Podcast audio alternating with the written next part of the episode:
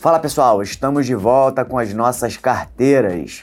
Sou Daniel Ramos, estou com o André Ferreira, com a Júlia Monteiro e hoje vamos falar do mês de junho, um mês muito bom, mês de alta bem expressiva e, enfim, performamos muito bem.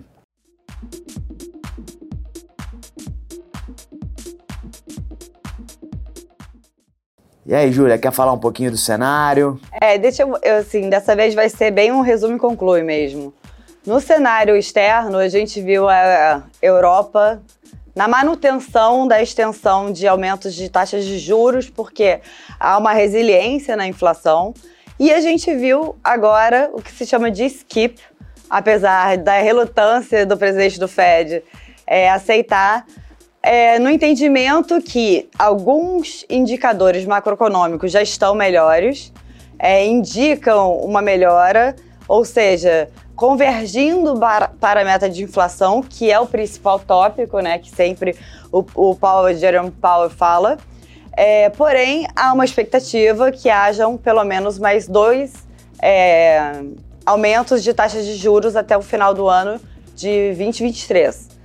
No Brasil, a gente ainda ronda sobre arcabouço, porém, é, um passo dado foi a manutenção da meta de inflação, só que agora, não necessariamente tendo que se reportar anualmente, será uma meta contínua.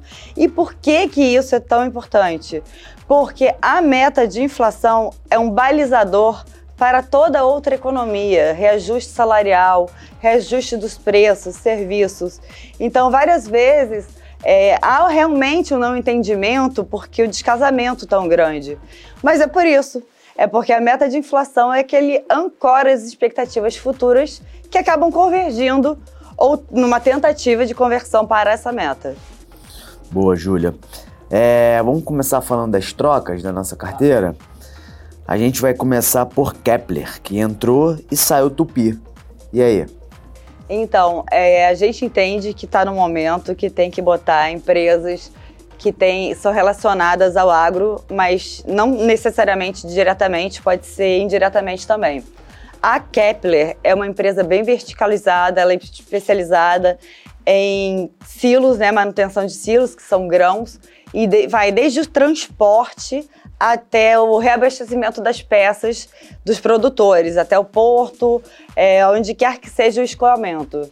Então a gente acha que ela está, apesar de ter já andado, ainda há um espaço bem grande e esse setor há de andar ainda.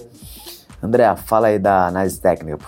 É, a Kepler é um papel que a gente iniciou a cobertura mês passado, né? ela teve uma performance muito boa e a gente vem acompanhando esse processo de evolução do ativo, né? através tanto do, do, do, balanço que ela vem mostrando, quanto ao setor que ela vem também é, é, fazendo parte desse crescimento e é uma ação que ainda tem espaço para buscar movimentos mais fortes. Ela é uma ação interessante, é ela é uma ação interessante para se ter em carteira para longo prazo e ela tem espaço para continuar um ciclo autista interessante aí falando para tempos maiores. É só lembrando que a Kepler na verdade ela só entrou na carteira de 5 ativos, né? Ela já estava dentro Sim, da nossa carteira de 10 ativos.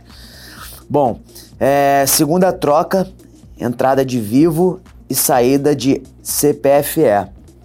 Então, é, a gente tinha colocado CPFE como uma empresa de segurança e ela performou muito bem, então a gente resolveu, entendeu que havia uma outra empresa, que é a Vivo, ou Telefônica Brasil, cujo ticker é Vivit, e que ela poderia remunerar melhor o dinheiro do investidor. É uma empresa com elevada previsibilidade de receita e a gente entende que com os ativos da Oi, ela pode elevar as margens, principalmente com o uso de serviços e oferecimento de outros produtos e serviços, o que faz com que as pessoas criem vínculo com a empresa.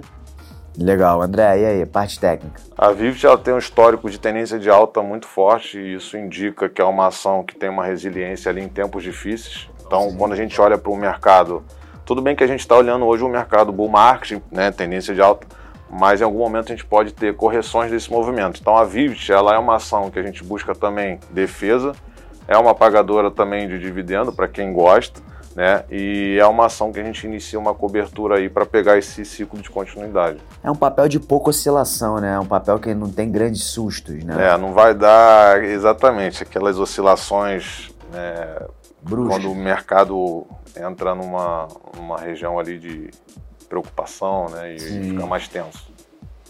Bom, terceira troca, entra Simpar e sai açaí. Exatamente, a gente atingiu o nosso preço-alvo de açaí, ela performou muito bem. Inclusive na carteira top 10 a gente botou o Grupo Mateus, se você se interessa, vá lá ver, é gratuito, se inscreva. Mas agora falando do, da Simpar, ela é uma holding também, cujo qual ela tem sete empresas embaixo dela, e a gente entende que a maior parte dessas empresas é de locação ou venda de veículos, seja caminhões, automóveis, motos ou ônibus. E pode ser prestador de serviço para o público privado ou público ou até misto, fazer é, ter, ganhar concessões. É, não só no Sudeste e Sul, assim como no Nordeste também. Além disso, no nosso entendimento, ela está subprecificada. Isso quer dizer o quê? Que a soma do, do valor dessas todas as companhias, sete companhias, valem mais do que o valor da holding. E isso gera uma expectativa de ganho. Porque ao momento que alguma das duas outras empresas que não estão no mercado entenderem que pode fazer um spin-off ou um follow-on, enfim, é, ir a mercado, ela vai destravar valor, assim como aconteceu no caso do açaí, enfim, vários outros. André, e aí, técnico? A Simpar ela tem um histórico recente na bolsa, né? Então ela né, ainda está engatinhando Sim. ali e ela começou muito bem.